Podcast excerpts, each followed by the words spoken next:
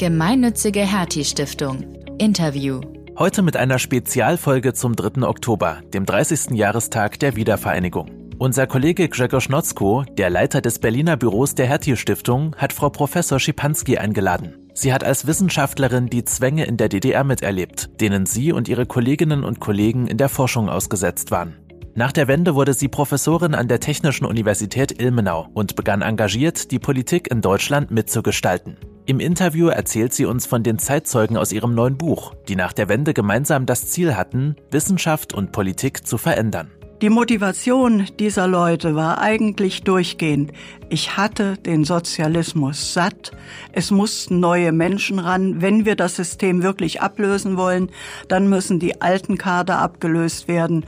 Und da muss man sich zur Verfügung stellen und einen Neuaufbau beginnen. Das klingt nach einer echt turbulenten Zeit. Als Kind der 90er kenne ich die nur aus den Erzählungen meiner Eltern und Großeltern. Ich bin selbst in den neuen Bundesländern geboren und aufgewachsen und noch heute höre ich von so vielen Menschen hier, dass sie sich immer noch als ehemalige Ostler betrachten. Das ist ein Gefühl, das ich schwer nachvollziehen kann. Verstehen kann man es wahrscheinlich nur, wenn man diese ganze Zeit miterlebt hat. Und wenn man den Hintergrund kennt, wie aus diesen zwei großen Puzzleteilen, Osten und Westen, die neue BRD zusammengesetzt wurde. Eine gute Gelegenheit also, in diesem Gespräch mehr darüber zu erfahren. Hier kommt das Gespräch zwischen Gregor Schnotzko und Professor Dagmar Schipanski. In wenigen Tagen werden in Deutschland 30 Jahre der deutschen Einheit zelebriert.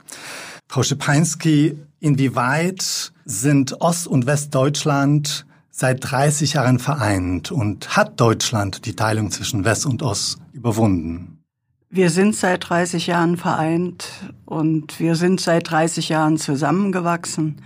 Aber wir haben natürlich noch äh, sehr viele Mentalitätsunterschiede. Ähm, ich sage immer, die Hardware ist fantastisch gelungen. Unsere Städte sind neu erblüht. Die Altstädte sind aufgebaut. Schlösser und Burgen sind restauriert.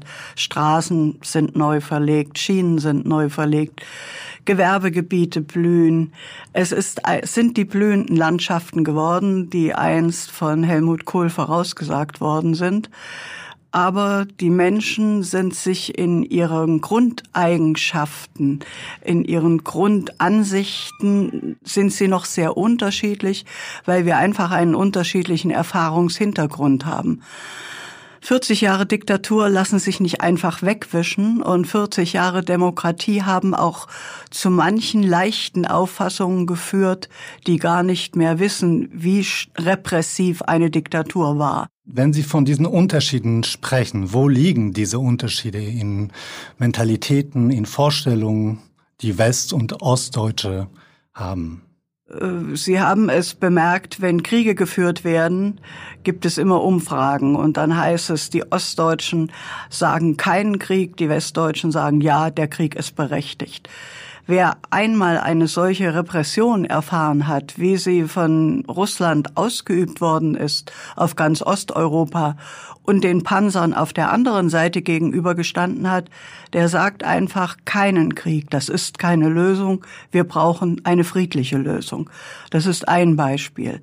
Ein anderes Beispiel ist die Sicherheit des Arbeitsplatzes.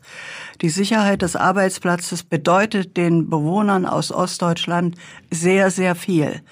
Aber sehr viele haben in den 90er Jahren Arbeitslosigkeit erfahren.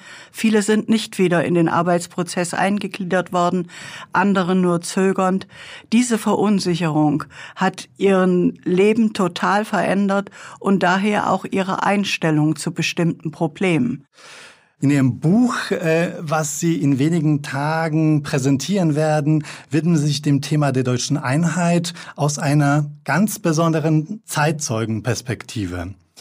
Erstens bieten Sie in Ihrem Buch eine Bühne für diejenigen, deren Verdienste heute nicht unbedingt erinnert bleiben. Zweitens beleuchten Sie die Rolle der Wissenschaftlerinnen und Wissenschaftler und Techniker der TU Ilmenau in Politik und Verwaltung beim Aufbau der neuen Länder. Was waren das für Menschen, denen Sie in Ihrem Buch eine Stimme geben? Es sind Wissenschaftler der Technischen Universität Ilmenau, wie beispielsweise ein Physikprofessor, ein Dozent für Hochfrequenztechnik, der dann Landrat wurde. Das bin ich selbst, die ich ja dann Ministerin und Landtagspräsidentin geworden bin. Es sind aber auch sehr viele Absolventen der Technischen Universität, die nach dem Studium in der Industrie gearbeitet haben und dann in die Politik gegangen sind. Ich will Ihnen einige Beispiele nennen. Staatssekretär Nitsch, der im Bundesministerium für Wirtschaft verantwortlich war für die innerdeutsche Zusammenarbeit. Er war nach seinem Studium Kraftwerksbauer, Anlagenbauer und war dort Abteilungsleiter beim VEB Elektrobau in Dresden. Herr Ermrich, der gearbeitet hat im Stahlwerk Königshütte, Abteilungsleiter dort gewesen ist.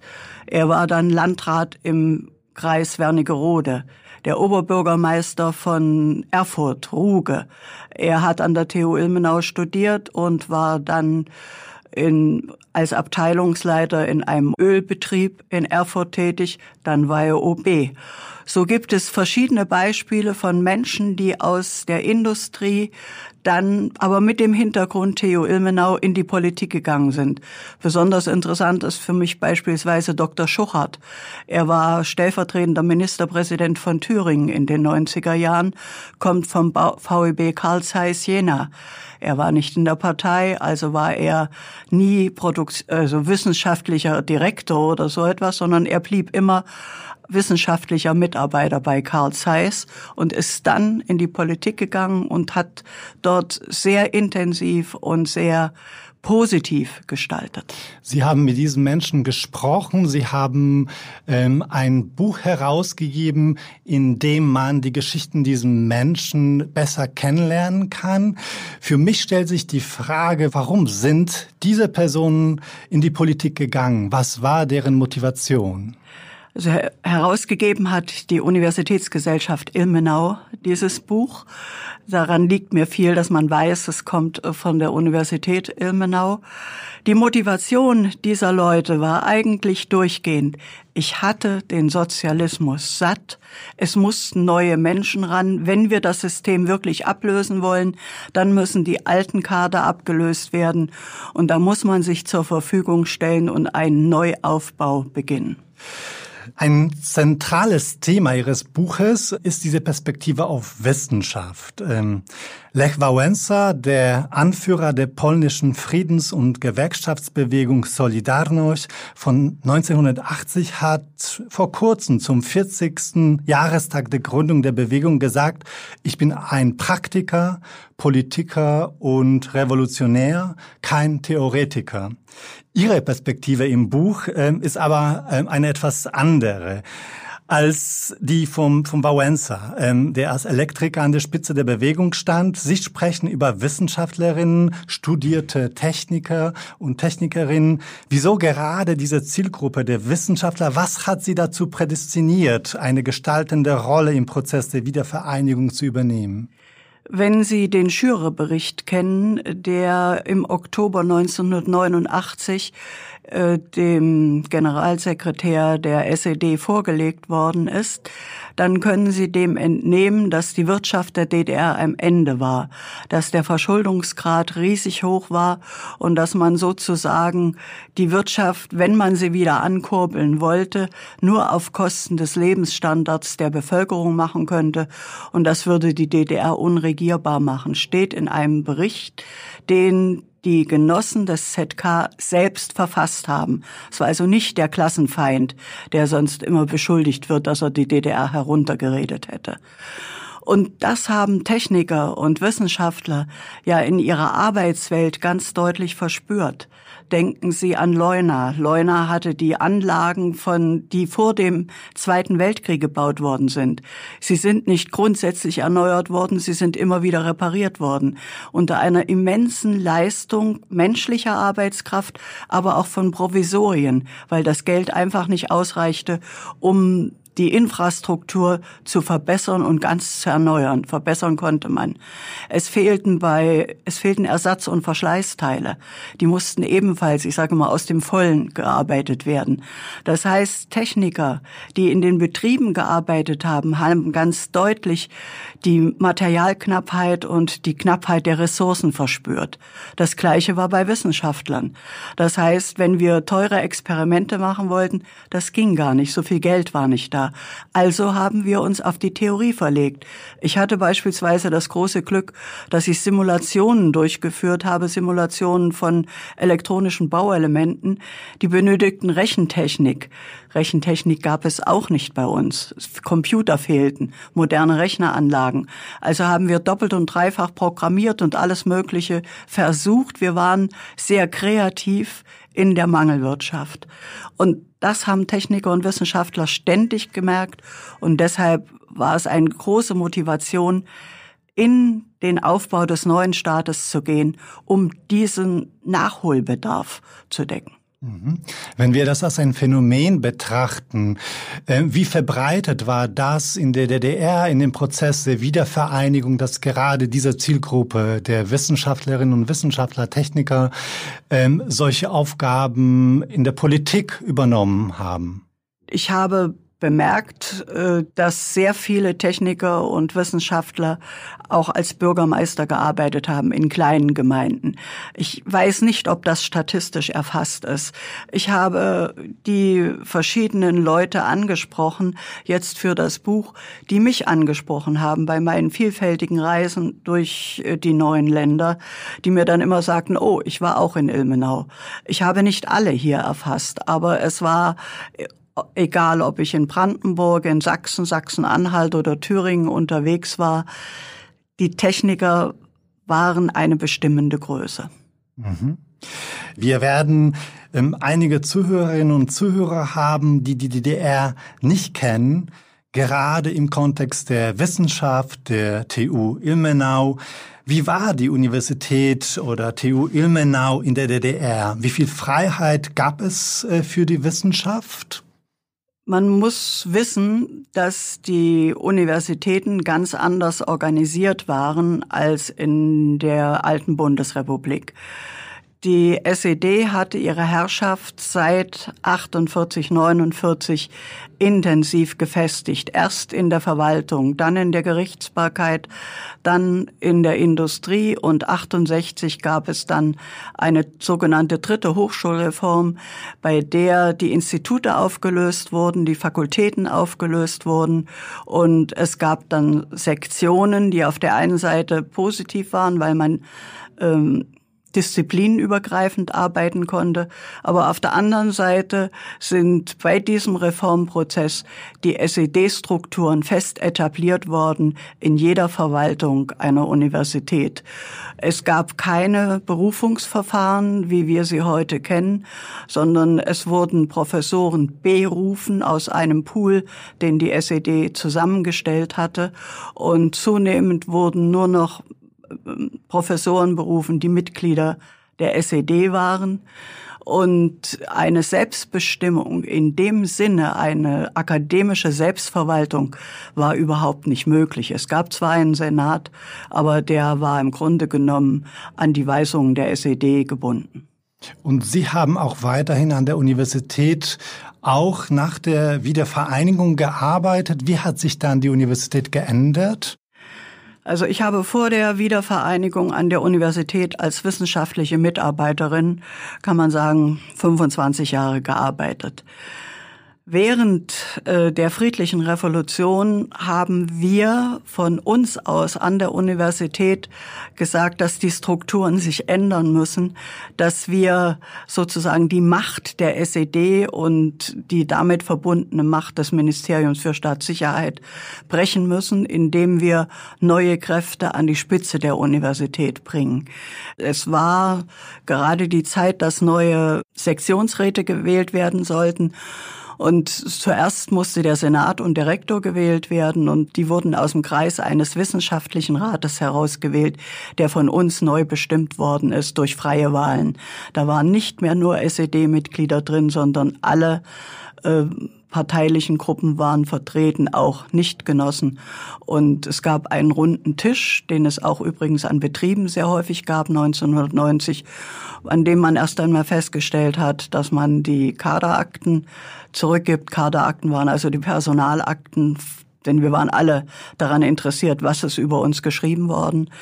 Dann sollte ausgehend davon Ungerechtigkeiten bei Berufungen aufgehoben werden und viele andere Dinge mehr, so dass wir versucht haben, eine akademische Selbstverwaltung zu installieren, die unabhängig von jeglicher parteilichen Einflussnahme war. Das war unsere erste Zielstellung. Für sehr viele ähm, in Ihrem Buch äh, war der Wechsel in die Politik oder Verwaltung damit verbunden, ähm, solche Parteien wie CDU, FDP beizutreten. SPD auch. Und SPD. Ähm, wir haben also ähm, diese Parteien auf Mitglieder wie Sie, also Sie persönlich haben, sind auch äh, ein Mitglied der CDU geworden. Wie haben diese Parteien auf Sie reagiert und haben Sie diese Parteien auch von unten verändern können? Die Parteien haben uns erst einmal sehr freudig aufgenommen, aber ich glaube, so die innere Vereinigung der Probleme, die bei uns im Osten waren, die sind äh, nicht immer bei allen angekommen. Das zeigt sich ja auch heute noch, wenn Sie hören, äh, wie unterschiedlich das Wahlverhalten in Ost und West ist. Aber wenn Sie beispielsweise die CDU nach außen hören, ist im Moment nur der Kampf um die Macht und der Kampf um die Macht geht mit den Grünen, während im Osten ja wesentlich äh, andere Verhältnisse sind, die der Westen nicht so stark zur Kenntnis nimmt, was ich sehr bedauere. Der besondere Wert von solchen Büchern wie von Ihrem, die ähm, stark einen Zeitzeugencharakter haben, ist, dass wir daraus für die Zukunft lernen können. Was können wir aus Ihren Erfahrungen, Ihren persönlichen, aber auch Erfahrungen Ihrer Mitstreiterin aus dem Buch für heute lernen?